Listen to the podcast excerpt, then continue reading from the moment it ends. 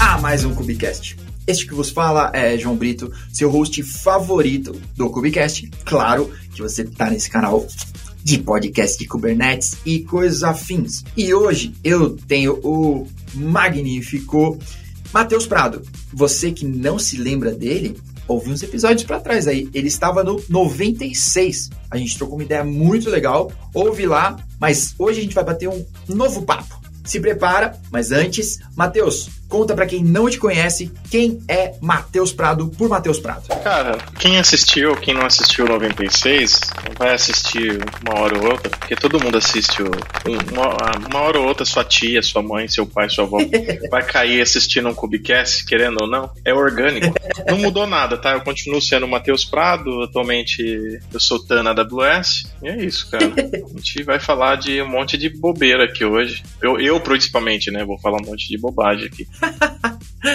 tá bom. Então, olha, um disclaimer, pessoal. Então, hoje nós vamos falar. É, hoje vai ser igual aquela trending que tava tendo, alguma coisa de milhões. Então, o episódio de hoje se chama Entrevista de Milhões. Tá? A gente vai entrevistar um ao outro, tá? Vamos usar perguntas que a gente usa em entrevistas para você chegar numa boa, para você ter uma ideia de quão burro a gente é, ou sei lá, para você escutar algumas respostas e talvez para a gente poder explicar para vocês algumas coisas que a gente espera ou o que, que as pessoas estão esperando do outro lado, né? Às vezes ela não tá, ela não quer saber exatamente a resposta, ela tá querendo saber a sua linha de raciocínio, como se chegou até lá. Normalmente é isso.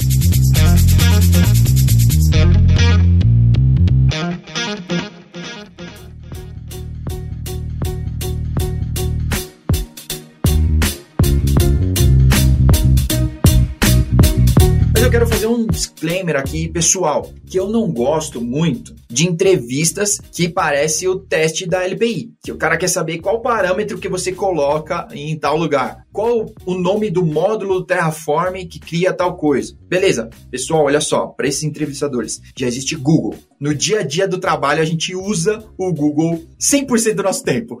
É a ferramenta mais utilizada. E corre o risco de na entrevista também, né? Exato. Tipo, cara, a, qual a ferramenta que você mais usa? Google, depois Kubernetes. É, isso. Ah, eu sou SRE. Você usa o Google mais, tá bom? Fica tranquilo. E o entrevistador também usa. Ele usou isso para achar perguntas para você, tá? Perguntas boas para entrevista de SRE. Foi assim que ele se preparou para sua entrevista. Não, você não sabe se a entrevista é uma entrevista de emprego ou sei lá o que, que é, né, cara? Porque normalmente tem uns negócios muito, tipo, muito excesso tanto dos dois lados, né? Ou muito dive deep num monte de coisa e, e useless, sabe? Aquele negócio que não serve pra, pra nada, não serve pra nada. nada, nada mesmo. E a pessoa tá ali, ela quer. É, às vezes ela é especialista naquele negócio, né? E ela quer, uhum. ela quer extrair, fazer com que você ver se você realmente tam, também é especialista naquele troço. E também tem o caso do, cara, é, pede, tem entrevistador, na minha opinião, que pede desculpa o português, claro, mas pede para contratar imbecil. Porque o entrevistador faz a pergunta assim: o que é container? Cara, você tá pedindo, entendeu? Você, você só você tá dando chance para alguém te contar, te, te, ler alguma coisa que ela tá vendo na frente, se for uma entrevista remota. Uhum. E, e, e, e o pior de tudo, você tá correndo o risco de gostar dessa pessoa. de contratar ela. Essa é a pior parte, né? Contratar porque ela é muito boa. Nossa, ela é muito boa em container. De contratar um bom decorador. Exato. Né? Ela, ela é muito boa em decorar coisas. Ah, tá bom. É, tem outros trampos melhores do que SRE para essas habilidades. Então a dica do João em resumo, assim, ó. Eu peguei o bonde, mas a dica do João em resumo é não caia numa trap, não, né? Tipo, não, não, não faça você mesmo, não monte você mesmo a armadilha para você cair dentro dela, porque é isso que vai acontecer no fim do dia. Isso aí, é, dicas pros entrevistadores aí. então, se você tá ouvindo esse episódio e você é do time de DevOps, manda esse episódio pro seu time de RH. Fala para eles ouvirem. Boa. Isso.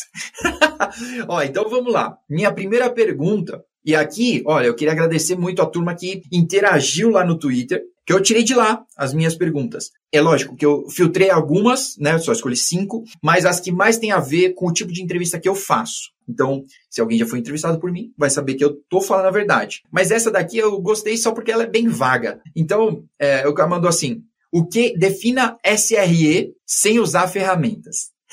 Nossa, e o pior é que a gente não falou que a gente não sabe, né? As perguntas, né? Tá meio. O negócio tá. Não, não tem nada combinado. Isso, isso. Que essa pergunta é pra mim, só pra eu saber. Essa pergunta é pra você. Os, os, quem vai responder essa pergunta hoje vai ser o, o Matheus. Dinâmica de grupo, né, cara? Putz, você já passou por processo de entrevista que tinha isso, dinâmica de grupo. Desenha uns negócios na cartolina. É, deixa eu ver se a sua caligrafia é, é, isso. demonstra que você está apto a trabalhar na nossa empresa. Né? Olha, não, qualquer pessoa que souber a resposta disso está contratada. Olha só, as pessoas perguntam assim: se você pudesse ser um animal. Ah, cara. É, yeah. oh, o animal é quem tá me perguntando isso. E aí a gente não combinou antes. Você não disse qual era o animal que você prefere, eu vou dizer um outro, você não vai gostar de mim e você não vai me contratar. Então. É exato. É, dê, me dá a chance, né? Diz para mim qual é o animal que você gosta, que eu vou dizer o mesmo. Assim, você é. dá afinidade aqui. Então vamos de SRE. Tá bom. Tá? Defina SRE sem ferramentas. Cara, SRE não é ferramenta. Uhum. É, na minha opinião, SRE é princípio, base, basicamente princípio para operar sistema. E aí, dentro dessa matéria de operar sistema, a gente tem diversas coisas relacionadas à monitoração, é, prática de deploy, mecanismos de ter visibilidade das coisas do que está acontecendo. E aí dentro de visibilidade a gente começa a, é, de observabilidade a gente começa a aumentar esse leque do tipo avisar quando algo, algo errado aconteceu, né? Quando uma merda acontecer, avisar quem tem que ser avisado. Então, na minha visão, o SRE está muito voltado a isso aí, a esse lance de operar sistemas que estão rodando em produção, princípios para isso. E aí, o que aconteceu é que ao longo do tempo a gente foi vendo várias empresas fazendo esse, enriquecendo esse, esse, esses princípios. Então, ah, antes a gente monitorava isso aqui, a gente monitorava isso aqui, isso aqui não era muito nossa. Segurança não era muito a nossa responsabilidade, né? Monitoração de segurança, que era de uma outra área. Isso aqui já era um problema que nem fudendo que era meu esse problema, esse problema era do dev, porque esse é, não é meu. E aí aos poucos a gente viu que juntar essas coisas é, ficou, é bom pro negócio da, da firma lá, é bom pra firma. E aí foi enriquecendo esses princípios, né? Tipo, ah, agora a gente tem que também abraçar uma, uma outra matéria aqui nesse negócio nosso de manter sistemas funcionando, que é automatizar. A gente precisa agora ter mais métrica, Antes a gente só via CPU, memória e disco, agora a gente precisa ver latência, a gente precisa ver é, como que está a experiência do usuário, é, experiência do usuário ao redor do mundo, usuário que acessa de celular, não sei aonde, Sim, é, gente, sim. Então, eu acho que está meio voltado a esse negócio aí. Não sei se eu respondi certo e por ser contratado. Pô, eu acho, eu acho, eu gostei muito da sua resposta. Eu acho, inclusive, que a gente perdeu a disputa lá do, é, do DevOps virou cargo, né? Mas acho que o SRE deu uma salvada. Que a SRE virou cargo, de verdade, assim. E a gente deu uma deu uma soltada assim que, ah não, DevOps é a cultura. Mas eu acho que DevOps tem muito a ver com isso, como, como você se relaciona com as pessoas, com os processos e etc. E o SRE é meio que na prática. Né? Eu acho que a pergunta até denota um pouco isso quando você fala, tipo, ah, explica sem usar isso aqui. Então quer dizer que um monte, né, uma grande parte do SRE é, é ferramenta, é colocar as coisas em prática. Mas, na verdade, qual ferramenta é, pouco importa, né? Se a pessoa, ah, não, mas é que eu sou fanboy do, te, do Terraform. Parabéns, use e abuse. Ah, mas é que eu sempre usei Puppet a vida inteira e eu sei fazer chover com Puppet. Tá bom, faz com Puppet. Mas faz direito. Então não importa qual é a ferramenta, né? Só faz. Cara, eu concordo. E eu vou até contar uma história disso aí. O projeto mais. É, eu sei que é um, é, é essa frase é totalmente clichê, mas o projeto mais DevOps, o negócio mais próximo da SRE estado da, estado da arte que eu vi foi no mainframe, num projeto de mainframe. Aí a gente tá falando de mundos que nem se falam, né? O tipo, tal da alta e baixa plataforma, não tem ferramenta que se integra, os sistemas não se integram, cada um vive num mundo totalmente isolado e tal. É um, é, é um negócio que, quando eu vi, eu falei, ah, meu Deus, que câncer. não, sim, se tem um, ó, eu não sei aonde vai dar certo, mas se tem um lugar que vai dar errado, é esse projeto aqui, isso aqui não vai dar certo. e foi ao contrário, foi o primeiro na época desse, desse lugar que, que eu trabalhava que a gente conseguiu fazer o negócio fluir da, da forma como a gente esperava, implantar tudo que a gente queria, não sei o quê. É, e era um mundo mainframe. Com um monte de gente, os times, né, desenvolvedor e quem operava os sistemas de mainframe lá, não queriam ver aquele negócio dando certo, porque tinham vários receios e tal. Mas em resumo, eu acho que você pode se fazer SRE, você pode fazer DevOps, você pode fazer qualquer coisa, porque é um princípio. E a ferramenta que você vai utilizar, que é o que a gente fica mais discutindo, é só uma técnica. E a técnica ela muda. De empresa para empresa. Empresa para empresa, elas vai usar, mas o princípio no fim é o mesmo. Então, ah, tipo, a gente aqui usa a sigla é, tal, não é DevOps, que DevOps é feio, né? Bonita é outra. Uhum. No, no fim é princípio. Tipo, são regras, é, é, acordos em comum de coisas que você vai, que você vai fazer Assim, ó, no fim, no fim da história, cara, isso tudo é só melhoria da nossa área. Só que a gente tem. Isso não é só nossa área, gente, na indústria, se você for ver, todo mundo que vai evoluindo vai dando nome diferente para as coisas, né? Então, sei lá, na aviação, o cara cria um avião novo, ele dá outro nome. Era o 777, aí fez o 787 aí tem um código diferente. E, na arma, né? Indústria da arma, o cara vai lá, faz a arma, faz a, a Glock 18, faz não sei o que, não sei o que, vai, dando nome diferente, mas no fim é só.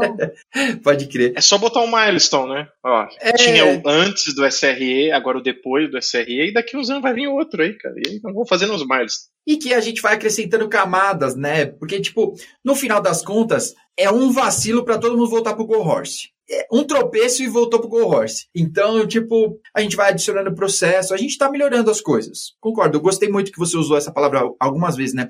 Evolução, melhoria, né? Eu acho que é isso, acho que é isso. Da hora. Ótima resposta, cara. Caramba, se tiver duas perguntas, 50% da entrevista eu já passei. Aí, ó. Uf, tamo quase.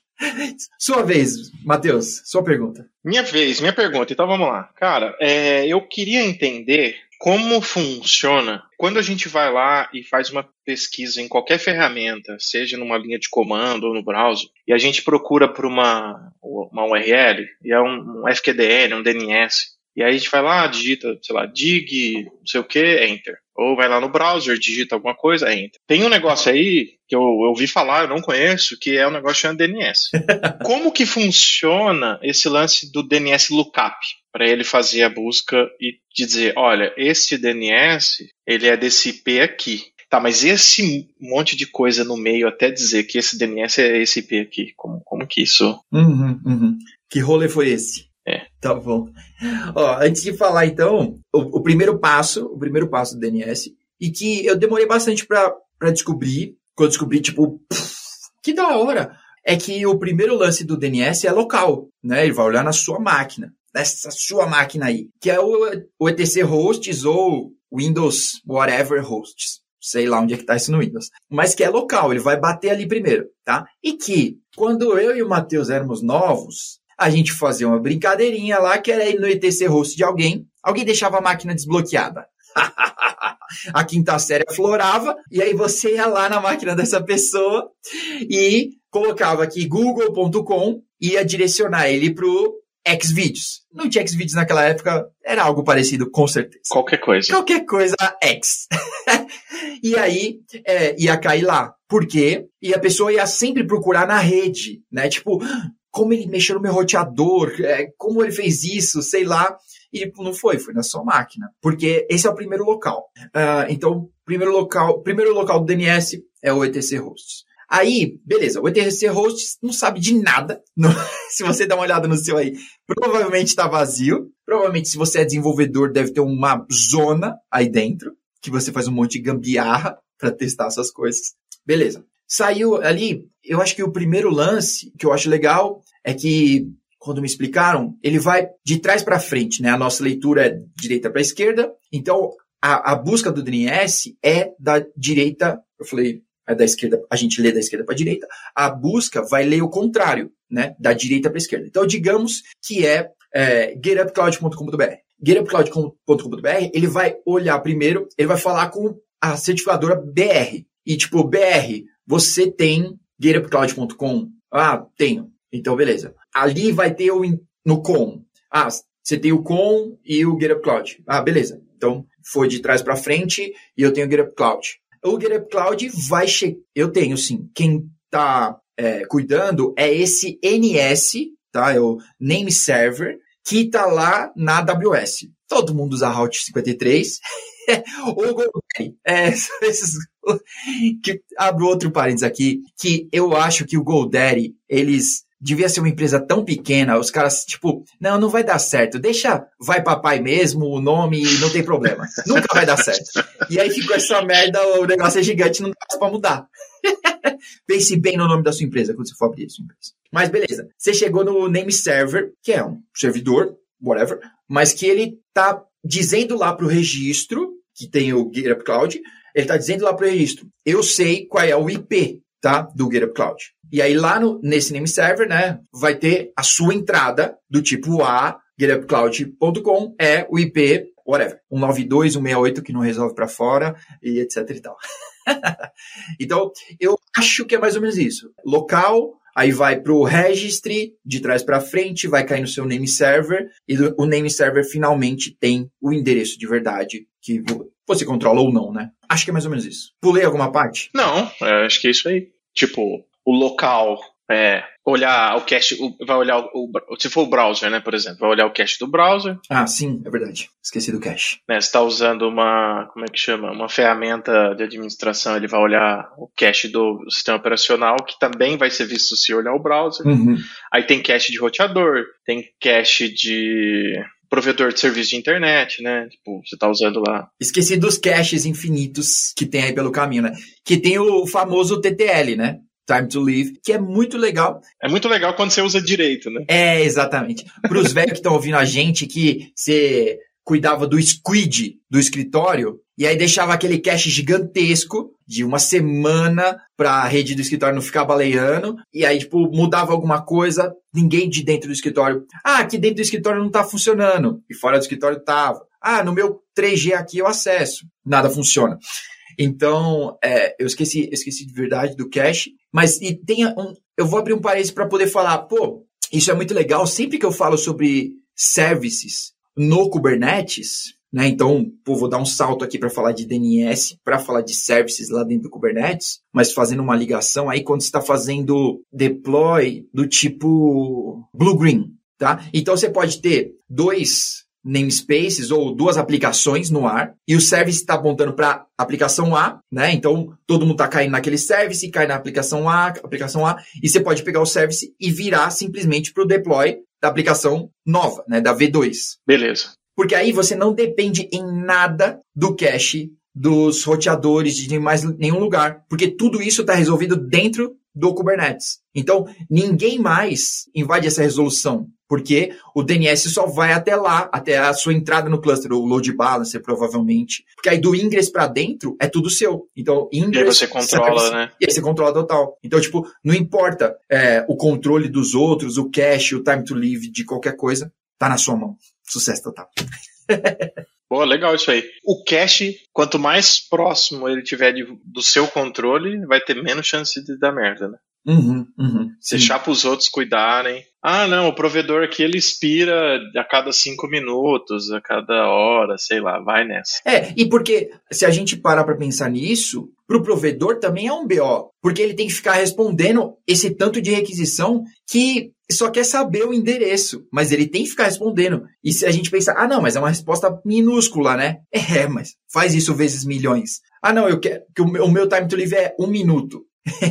o, o, seu domínio, todos os recordes, to, todos os domínios, cara, essa conta fica infinita. E o cara tem que ficar servindo isso, né? É o problema em escala, né? Porque o DNS, para mim, é, o, de, o cache, se eu tiver que invalidar o cache da minha aplicação, que seja num aspecto dentro da empresa global, para os usuários da empresa, sei lá, a empresa tem um milhão de funcionários, um milhão de funcionários não é nada. Agora, imagina para o provedor que tem vezes um milhão a quantidade de milhões de pessoas que querem acessar o seu site ao redor do mundo, né? Exato.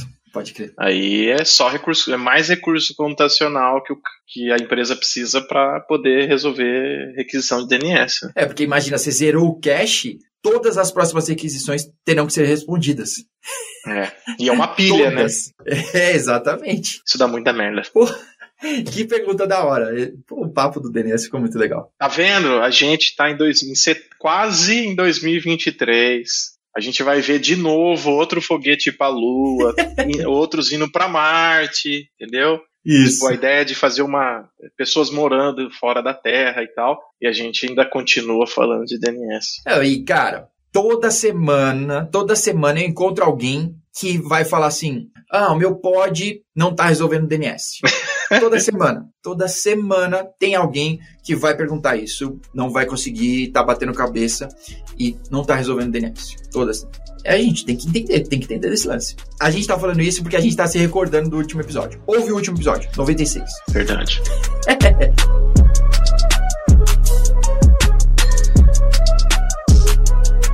então vamos lá, minha segunda pergunta. Essa, essa pergunta é maravilhosa. Como você faria para expor um banco de dados para uma pessoa fora da sua rede? Então, fora da sua rede. É isso. É só essa premissa. Fora da minha rede de amigos, de contato, como que é essa?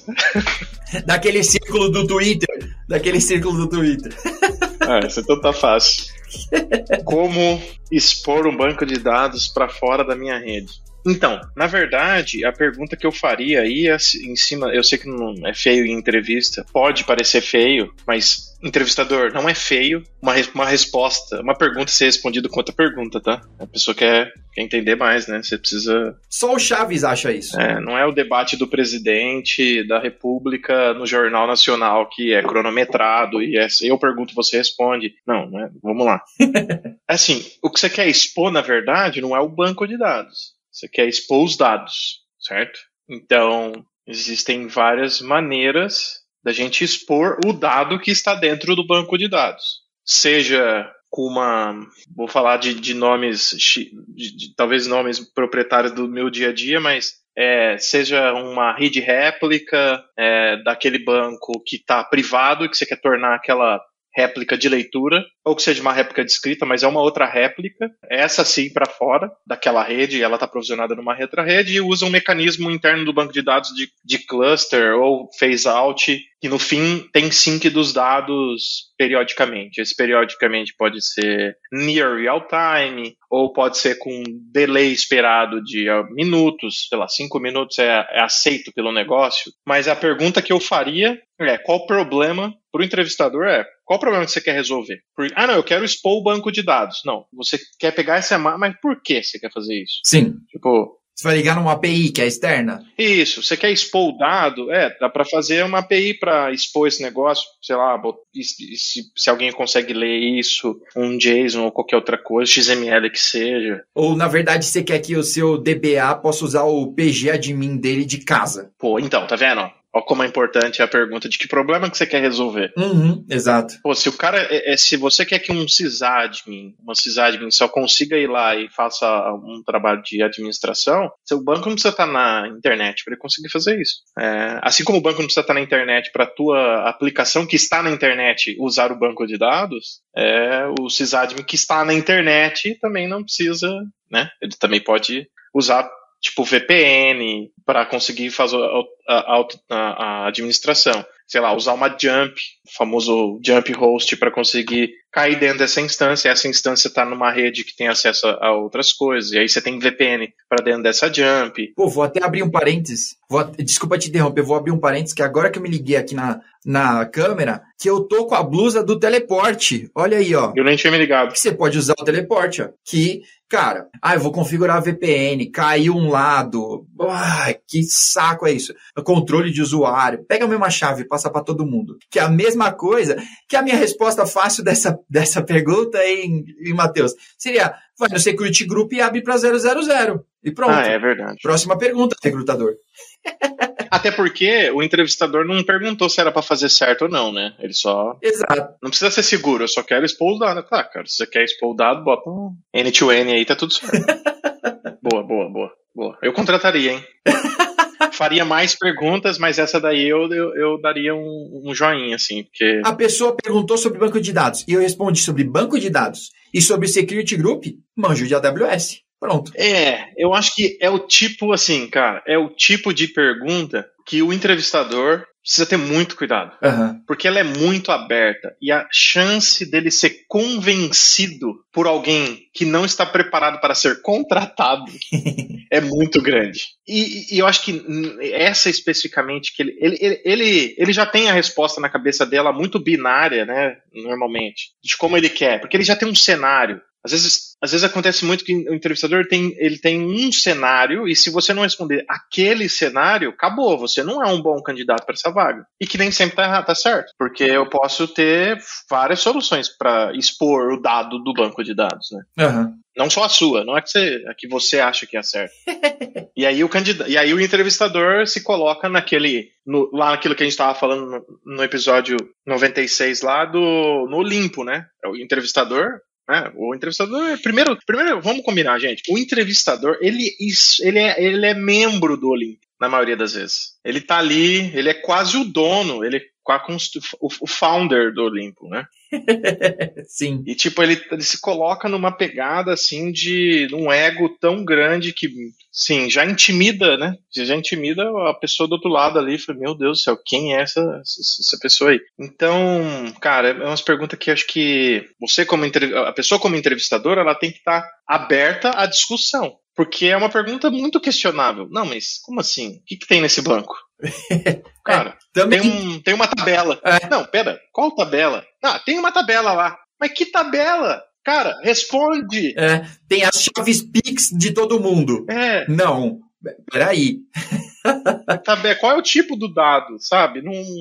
E aí, você, como entrevistando, você também já pode tentar, numa entrevista, se colocar no papel de entrevistando ou entrevistador. Porque você começa a ver, cara, eu não quero trabalhar com essa pessoa. Eu quero trabalhar com alguém melhor do que eu. Tipo, eu quero sempre trabalhar com alguém melhor do que eu para poder aprender coisas novas e progredir na vida. Mas assim, putz, não. Melhor não, deixa pra lá. Pode crer. tá bom. Manda a sua então, Matheus. Vamos ver onde é que eu vou me enfiar agora. Tá, vamos, vamos falar de HTTP, vai. Vamos. Vamos pegar uma de HTTP. Vamos imaginar que eu tenho, eu fiz um request HTTP e se eu for lá no browser e eu vou usar um curl menos i, qualquer qualquer coisa assim, eu vejo lá um, umas informações tipo assim, get, tudo maiúsculo, get, aí tem um protocolo, tem um endereço do site que eu acabei de acessar, coincidência é igual, HTTP 1.1. Aí tem lá o negócio de user agent, content type, é, cookie, status. Eu queria saber se você consegue me descrever o que, que, o que, que é cada coisa dessa dentro do HTTP, desse request HTTP. O, o primeiro é um negócio que chama get, o endereço do site que eu tentei acessar, HTTP 1.1. O que, que, que seria isso assim? Tá bom. Provavelmente a resposta seria não, né? Mas eu vou tentar. Vou me arriscar. Depois eu combino com o editor que parte a gente corta. Tá bom. Ó, então, get, primeira coisa, é o método que eu estou utilizando. né? Então a gente tem get, post e put, beleza. Aí eu tenho o endereço, certo? E depois eu tenho a, a versão, né? Eu estou no HTTP 1.1. É, o que mais que tinha no nosso exemplo aí? Nessa linha, por enquanto, é isso. Agora, você falou do get, é um método. É, é, que, mé- que, que é método? O que, que, significa? né? Ah, beleza. Tá bom. Olha, eu sei o simples, só que você tem o get, os mais usados, get e post. Então, como a Wizard me ensinou, então o get você está pegando informações. Então, a gente está fazendo um get quando a, quando a gente está fazendo curl ou quando a gente está acessando o navegador, estou pegando informações, né? Na verdade, eu estou fazendo download de informações para minha máquina e aí vou mostrar isso tudo, né? E post, eu estou fazendo upload, né? Eu estou empurrando informações, como por exemplo, preencher um formulário, alguma coisa assim, né? Então eu estou imputando informações lá em algum canto. Acho que é mais ou menos isso. Boa, legal. Então esses são os métodos, né? Que ele tá a ação, sei lá, acho que poderia ser traduzido assim, né? O get e o post, endereço e o a versão aí que a gente está no, no HTTP. Boa, legal. A próxima linha que eu vejo aqui é um negócio que se chama User Agent, e aí tem tipo como se fosse uma versão do meu browser. Para que que o que, o que que é isso e para que que serve, sabe? Para que, que serve? Acho que eu vou viajar aqui se vou responder, mas é qual é o agent que você está usando para pegar essas informações? Porque hoje a gente, eu não sei se é exatamente só por isso, mas a gente tem diversos agents e a gente também escreve os, as aplicações aí, HTTP, para esses agents. Igual quando a gente vai abrir um, é, um site no Safari e ele tem um comportamento diferente do que no Firefox. Porque ele espera que esse navegador tem certas funcionalidades e não outras. Né? Eu descobri esses dias, ontem eu acho, que o Diogo, ele adora o Firefox. É, ele acha que está se protegendo do Google. Entendi. É, mas que ele não conseguia colocar o. aquele. trocar o fundo do, é, do Meet. Então, tipo, ah, essa funcionalidade só no Chrome. Então, eu acho que o, que o User Agent aí é normalmente utilizado para isso. Né? Você está pegando o agent que eu estou utilizando para tomar alguma ação, né? E o Meet é do Google, o Chrome também, ele tem as funcionalidades dele. Boa, legal. E eu vou mais uma só então. Mais uma. Você está se demonstrando o mestre Yoda desse negócio, então a outra é tem um negócio que chama status, tá escrito status e aí tem um 200. Tá bom. E que que que é isso? Tem. Esse é quando dá erro com sucesso. Ah, boa, boa. Bora 200 e aí na tela ele mostra 500. Pronto, é isso. Chama padrão isso. Isso. É o certo a fazer, tá bom? Se deve. Se você tá fazendo isso, você tá contratado.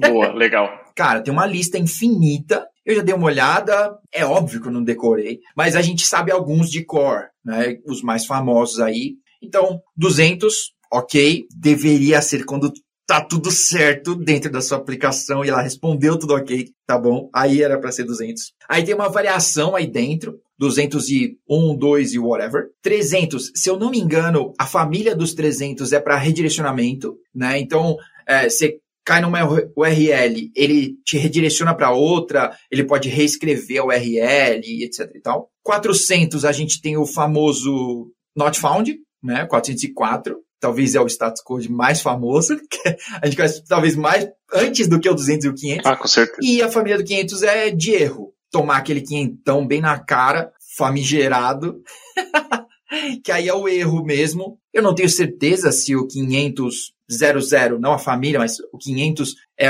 é um erro não especificado, né? E aí você tem as, os detalhes. Isso eu não tenho certeza se eu estou viajando aqui, mas o 500 é a família do família dos erros. Boa.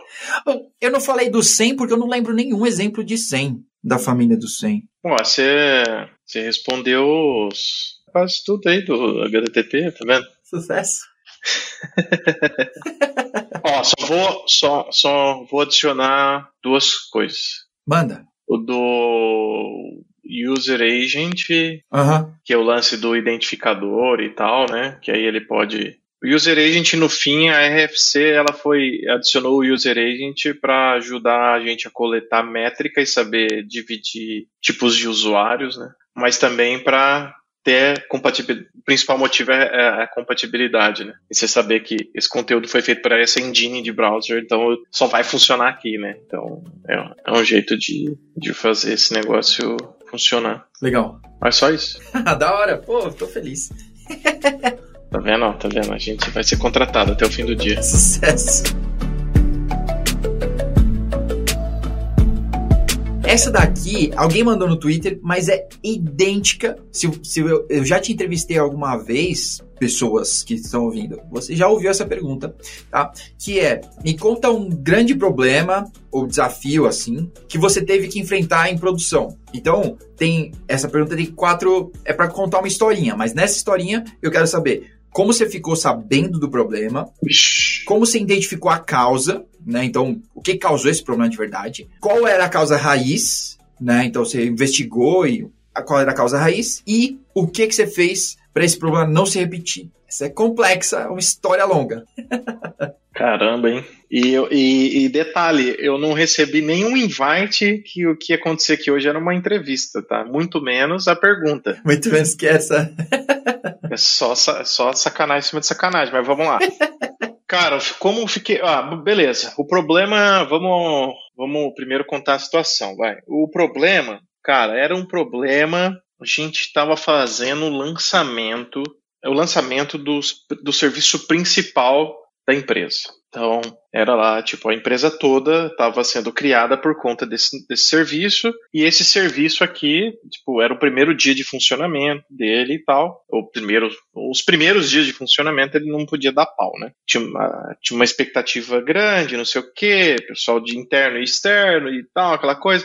Aí, o que aconteceu foi que um componente lá da arquitetura, que era um banco de dados, né, sempre ele, parou de funcionar. E o parou de funcionar foi porque estourou o disco. É, beleza, essa, era, essa foi a situação. Como que eu fiquei sabendo disso aí? Ah, eu fiquei sabendo porque alguém mandou uma mensagem dizendo que as, as requisições tinham parado de funcionar. Tipo, olha, o negócio aqui não está funcionando. A gente está fazendo o teste aqui, mas não está funcionando mais. E aí, beleza, eu fiquei sabendo desse jeito. Qualquer outro negócio que você perguntou. Qual que era a causa? A causa raiz, então, era, era o banco de dados que tinha o disco, enchido o disco. Uhum. Então o banco lá internamente rodou um monte de archive e aí acabou. Acabou, o disco acabou. É, parece que não, mas ele acaba, tá? Uma hora. Aí, é, acabou o disco e eu fiquei sabendo por um ser humano que foi lá e talvez um pior ser humano para avisar, que era o chefe. Oh, legal. Normalmente é esse, essa persona. É, mesmo se o usuário estiver sentado do teu lado, ele vai avisar o chefe que tá lá longe para depois você ficar sabendo. Isso, vai rotear. É praga, parece. E aí, é, beleza, esse, essa era um problema muito, muito sério, um negócio muito crítico em produção e tal. E aí a causa raiz foi o archive? A causa raiz foi o archive. Tá. E aí começam as tretas do, da última pergunta que você fez, como que fez para não se repetir mais, né? Uhum. É, primeiro, não tinha monitoração de disco. Zero. Não tinha, a gente tinha zero visibilidade do que acontecia com o banco de dados, porque a gente deixou essa preocupação para outro time. Na época, a gente, tá, isso é problema do time de banco de dados. Isso não é problema nosso. Só que tudo precisava funcionar porque era, tudo era problema nosso, no fim das contas. Mas na nossa cabeça, não, o banco não é problema nosso. Negócio novo pensando do jeito velho ainda. Yeah. É, e aí, a, causa, a raiz que era essa daí, tipo, o que, que a gente fez para não se repetir? A gente usou esse, esse negócio, né, usamos essa oportunidade para fazer o quê? Para, beleza, vamos, vamos implementar aqui, a gente não tinha um processo de post-mortem ou qualquer coisa do tipo, ou um processo de route cause analysis, alguma coisa assim. E aí a gente usou essa oportunidade já para, vamos pegar esse negócio que tá fresquinho, vamos fazer esse troço, vamos fazer um pós-mortem, né? Tipo, deixar o chicote estralar na gente mesmo. Tipo, vamos dar a cara, entre aspas, a tapa, né? De dizer de tudo que a gente falhou miseravelmente. Foi só entre aspas, não teve nem. O chefe não deu nenhum tapa? Ah, com a mão, não. Esse tipo de administração nova, né, cara? É. Ah, no meu. Aqui, vai aparecer algum velho falando. Ah, no meu tempo tinha soco e pontapé. Aí a gente usou para criar um processo de pós-mortem nesse primeiro primeiro grande, muito grande incidente que a gente teve. Isso impactou, sei lá, algumas centenas de milhões de, de dólares em transação financeira, em algumas horas só, indisponível, e não tinha visibilidade do que acontecia do lado do banco de dados. É aquele negócio, cara, a gente não gostava do banco de dados, a gente não queria que ele tivesse lá, mas ele estava lá e a gente cagou para ele. É, e aí, falhou. Ele te deu o troco. É, uma hora a conta chega, e chegou assim, nossa, mas chegou doída. E aí, a gente fez um processo, criamos um processo de, de pós-mortem, identificamos o que precisava, colocou o dono de cada ação, então um ia fazer isso, eu ia fazer aquilo, o outro ia fazer aquilo, né? E tinha que ter, botar métrica, mas aí tinha que pôr métrica, mas tinha que ter alarme, porque a métrica sem alarme não servia para nada. O que a gente fez também para que não acontecesse mais isso era o membro da nossa equipe que ia tocar um projeto, ele era dono de tudo. Não tinha esse negócio de, ah, eu só eu só sou, eu só cuido de aplicação porque eu sou tipo sysadmin. Não, eu não, eu não cuido de security porque eu não sou tipo o cara de security, também não sou tipo pessoas de banco de dados. não, cara, a gente tem que eh, abraçar tudo. Você não precisa ser o expert de cada assunto, mas você precisa conectar com cada área pelo menos garantir que seja que alguém faça. Isso, você precisa escalar isso, você precisa uhum. pa passar para o próximo nível do tipo, nível que eu quero dizer é, é uma próxima equipe responsável por esse assunto. Ó, eu sou champion de security para este projeto aqui no meu time, mas eu não sou uma pessoa de security. Eu preciso do time de security aqui. Então eu vou garantir que o time de security está trabalhando nisso. E, então a gente criou alguns padrões para isso, principalmente para o banco de dados, que era um negócio que estava largado e é isso. Da hora. Então, fazer com que o que nascesse de novo aí não, não, não repetisse a mesma, a, a, mesma tragédia. Né? É o famoso cachorro com dois donos passa fome, né? Todo mundo é dono e ninguém é dono. Exatamente. é isso aí. Pode crer. Tomara, tomara, que, eu, tomara que eu passe na, na entrevista. Era você o dono desse projeto? Ah, eu fazia parte do time. não, não, isso aí era, né? Não, não, isso aí era um imbecil lá que era trabalhava um... na empresa lá. Isso aí, cara. Porque se fosse eu, não teria acontecido esse problema. Isso nunca. Eu não ia monitorar. Por acaso, eu sou novato, eu não ia monitorar disco. Porra. É, eu, né? Não, você acha que eu não ia monitorar o disco? Sem contar que eu não te falei antes no começo da entrevista, mas o meu maior defeito é que eu sou um cara muito perfeccionista. Eu ia te perguntar isso daqui a pouco. Ia ser. Conta uma qualidade e um defeito. Né? Ia ser isso daqui a pouco. Que bom que você já adiantou. Aí é sucesso. Que aí eu já percebi que a sua, que a sua qualidade é a humildade. Obrigado. É, não, faz sentido mesmo. Todo, pessoal, todo mundo fala aqui isso. Boa. É tipo de pergunta. É, é pedir para contratar a pessoa errada, cara. É tipo.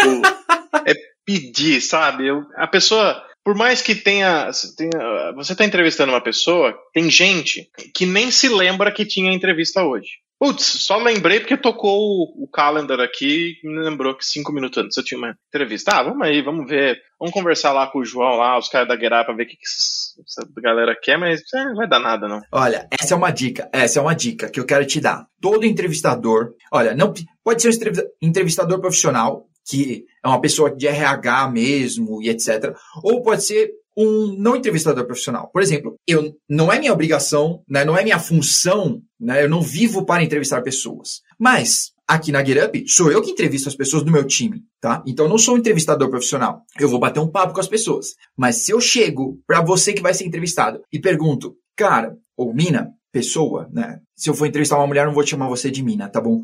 Fica tranquila. e aí, mina, como é que é? Não é isso que eu vou fazer. Me perdi. É, se você chega na entrevista e eu te pergunto assim, ah, é, o que, que você já conhece da GetUp? E você me disser, ah, nada. Olha, pode não ser isso que você está querendo me dizer, mas isso demonstra um total desinteresse. Não importa se eu cheguei para você para a gente marcar uma entrevista ou se você se inscreveu para uma vaga. Se você não sabe nada, você está mostrando um total de desinteresse. Pô, pelo menos se programa para isso. Porque eu não te peguei na rua passando e você, o que, que, é Kubernetes? O que, que, você sabe da greve? Não é isso. A gente agendou isso. Então, dá uma olhada no site, dá uma olhada no LinkedIn. Porque, olha, eu quero te contar uma coisa. A gente faz isso. A gente vai olhar seu LinkedIn, a gente vai olhar as informações que são extras ao que você vai contar pra gente na entrevista. Claro. Então, a gente vai olhar. É o mínimo, né? Exatamente. Eu não me importo. E, gente, eu olho o Twitter da pessoa, se é aberto, se for fechado, é porque me importa. Eu só dou uma passada assim, só pra ver, tipo, pô, se a pessoa compartilhou alguma coisa, técnica. Pouco me importa o que a pessoa compartilha pessoal, tá bom? A idade da pessoa, essas coisas, pouco me importa. Nem todas as empresas são assim, mas tudo bem. Mas eu vou dar uma olhada, pô, se você compartilha algumas coisas técnicas, né? Ah, a pessoa sabe é, cho fazer chover de Kubernetes, mas nunca escreveu um blog post, um tweet, nunca compartilhou uma vírgula sobre nada é, eu não sei se eu quero você no meu time. Porque aí, na entrevista, você vai falar, não, eu super super trabalho em, em, equipe, eu super compartilho, eu adoro compartilhar com as pessoas e etc.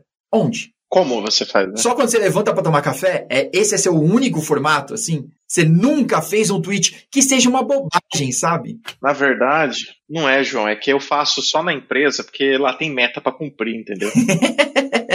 Você só compartilha no Confluence. É isso. É, tipo isso. Que eu preciso ajudar a bater a meta lá de cinco blog posts internos que eu preciso cumprir, entendeu? Mas eu sou um cara que eu adoro compartilhar as coisas. entendi, entendi. Convidado. Proativamente ainda. Nunca participou de um Call for Papers. É, sim, é, você já, você, é, o pessoal que está ouvindo e vendo aí já, já, já tem um bom guideline de como que faz para ter uma cert, um certo nível de aprovação aí na entrevista na GitHub. Que bom. Exatamente. Se você quiser me enganar bem, então já tem um, um guideline de como. entrevista é um negócio muito louco, né? Você falou do lance do RH. Não, a gente não é profissional. Ah, eu não sou profissional do RH, mas eu sou profissional da profissão que eu estou entrevistando, né? Exatamente. Talvez eu não seja a melhor pessoa para lidar com palavras eu não estudei filosofia, não fiz não sei o quê, não, não, não sou uma pessoa polida para te fazer uma pergunta, mas assim, eu só quero saber como expor um banco de dados. Tipo, eu não preciso muita, muito vocabulário para tentar extrair essa informação de você. Então, pode crer. Do meu jeito, como um profissional de TI, eu acho que eu consigo. Pode crer. Deixa eu fazer que eu acho que eu consigo. Pode crer. Não, e inclusive, duas coisas. Quem nunca passou por uma entrevista que o entrevistador era só de RH mesmo, e ele só estava fazendo perguntas de roteiro, assim. E que você tá indo para uma entrevista de sysadmin e ele vai perguntar para você o que, que você já programou em Java. E eu vou dizer, nada. Eu não sou programador, eu nunca programei nada em Java. Nada. Mas, e aí, tipo, a pessoa, hum, sim, ok. Sabe? É muito estranho esse tipo de entrevista. E a outra coisa é que eu acho que, na verdade, a gente está procurando pessoas. Por exemplo, eu entrevisto as pessoas pro meu time porque elas vão participar do meu time. Eu quero que essas pessoas funcionem com o meu time. Eu conheço as pessoas do meu time, eu me conheço, eu sei como eu gerencio esse time. Então, eu quero que uma pessoa faça parte desse time. É isso que eu vou julgar ali na entrevista. Porque, na verdade, pessoal, a entrevista é um julgamento, tá bom? Tudo que você fala será usado contra você nesse tribunal aqui. Verdade. E a gente tá vendo se essa pessoa se encaixa ali no time. Porque não importa. Ah, tem um gênio do Kubernetes aqui, mas a pessoa não tem interface de fala instalada. Putz, cara, uh, eu não tenho hoje, no meu caso específico, né? Eu não tenho hoje, cara, nenhuma posição que a pessoa fica trancada num quartinho e fica entregando o task do gira.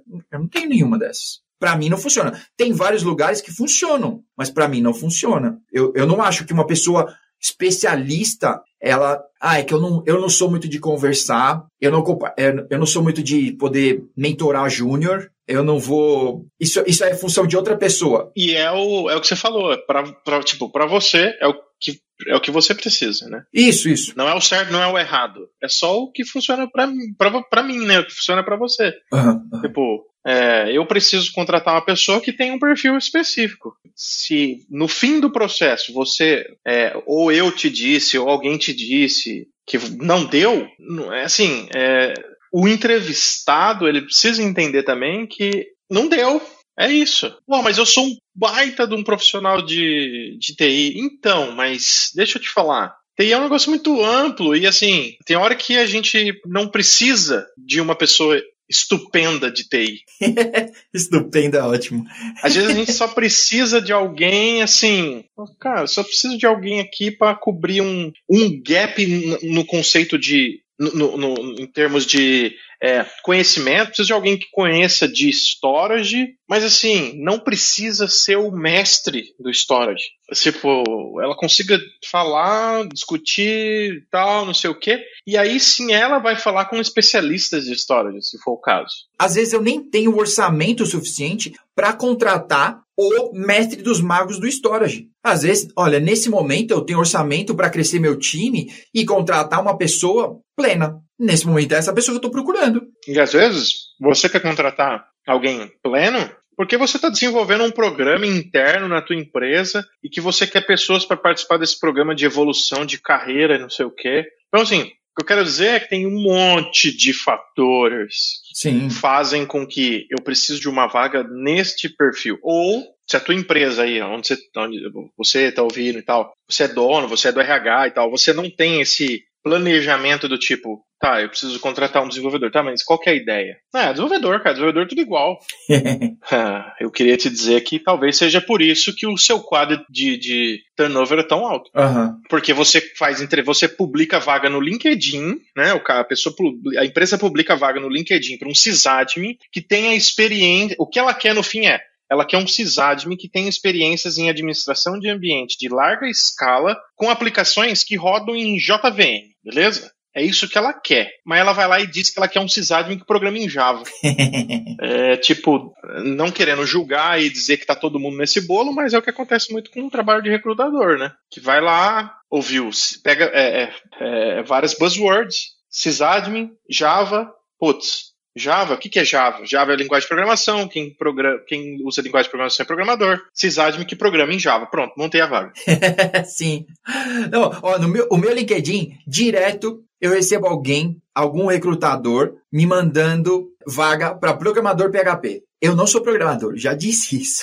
E muito menos PHP. Eu não sou. Só que tem dentro do meu LinkedIn um projeto que eu já participei e era em PHP. E eu compartilhei, etc. Então tá lá. Então no filtro do LinkedIn tem algum filtro maldito que eu caio nesse filtro e alguém vem me oferecer uma vaga. É.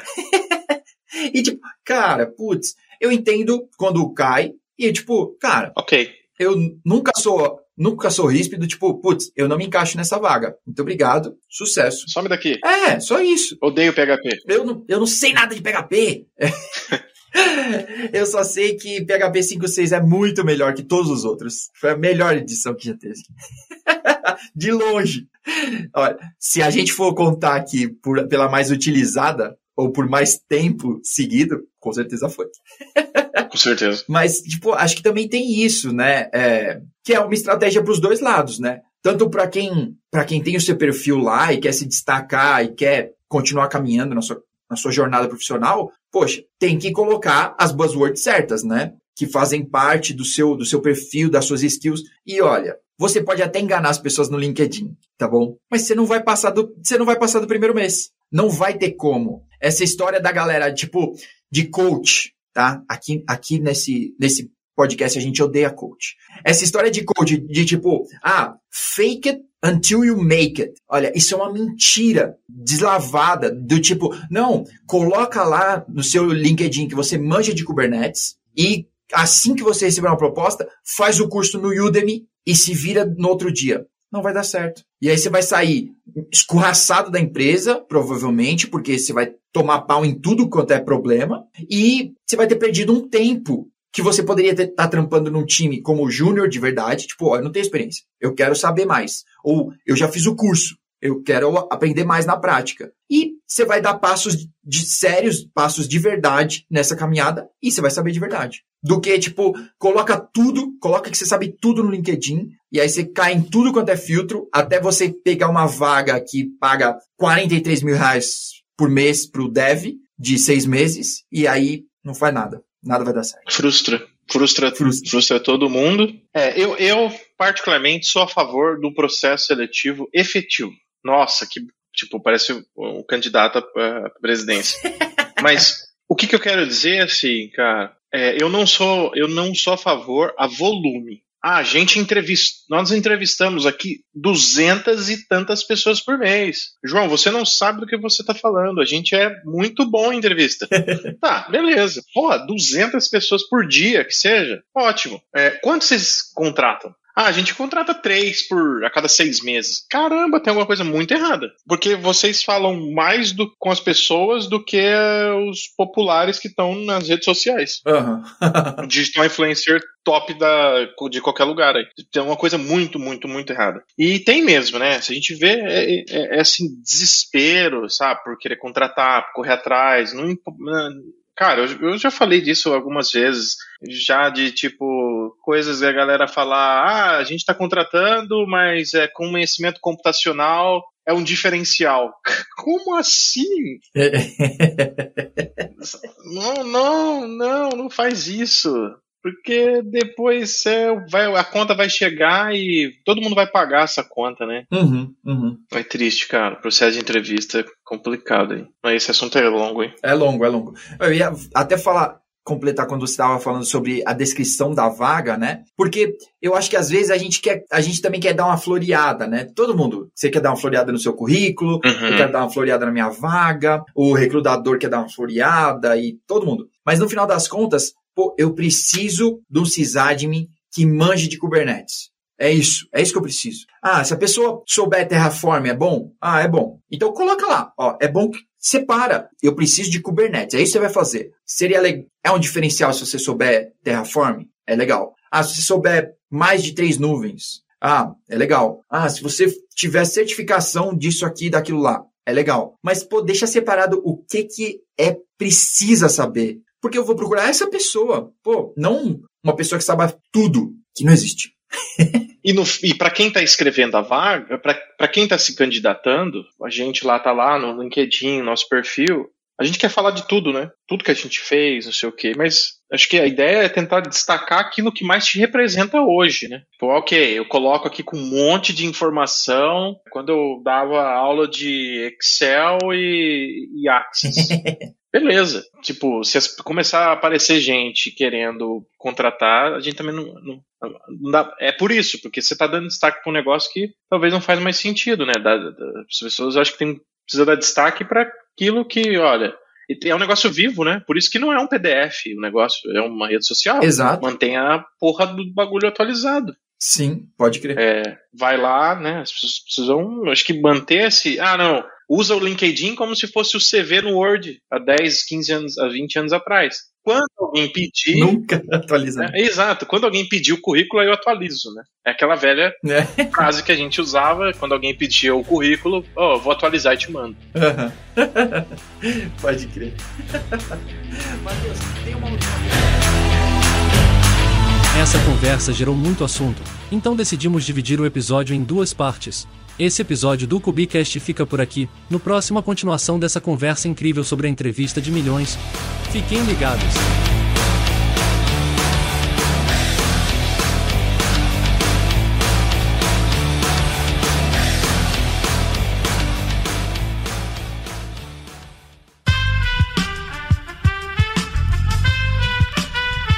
Esse podcast foi editado por Aerolitos Edição Inteligente.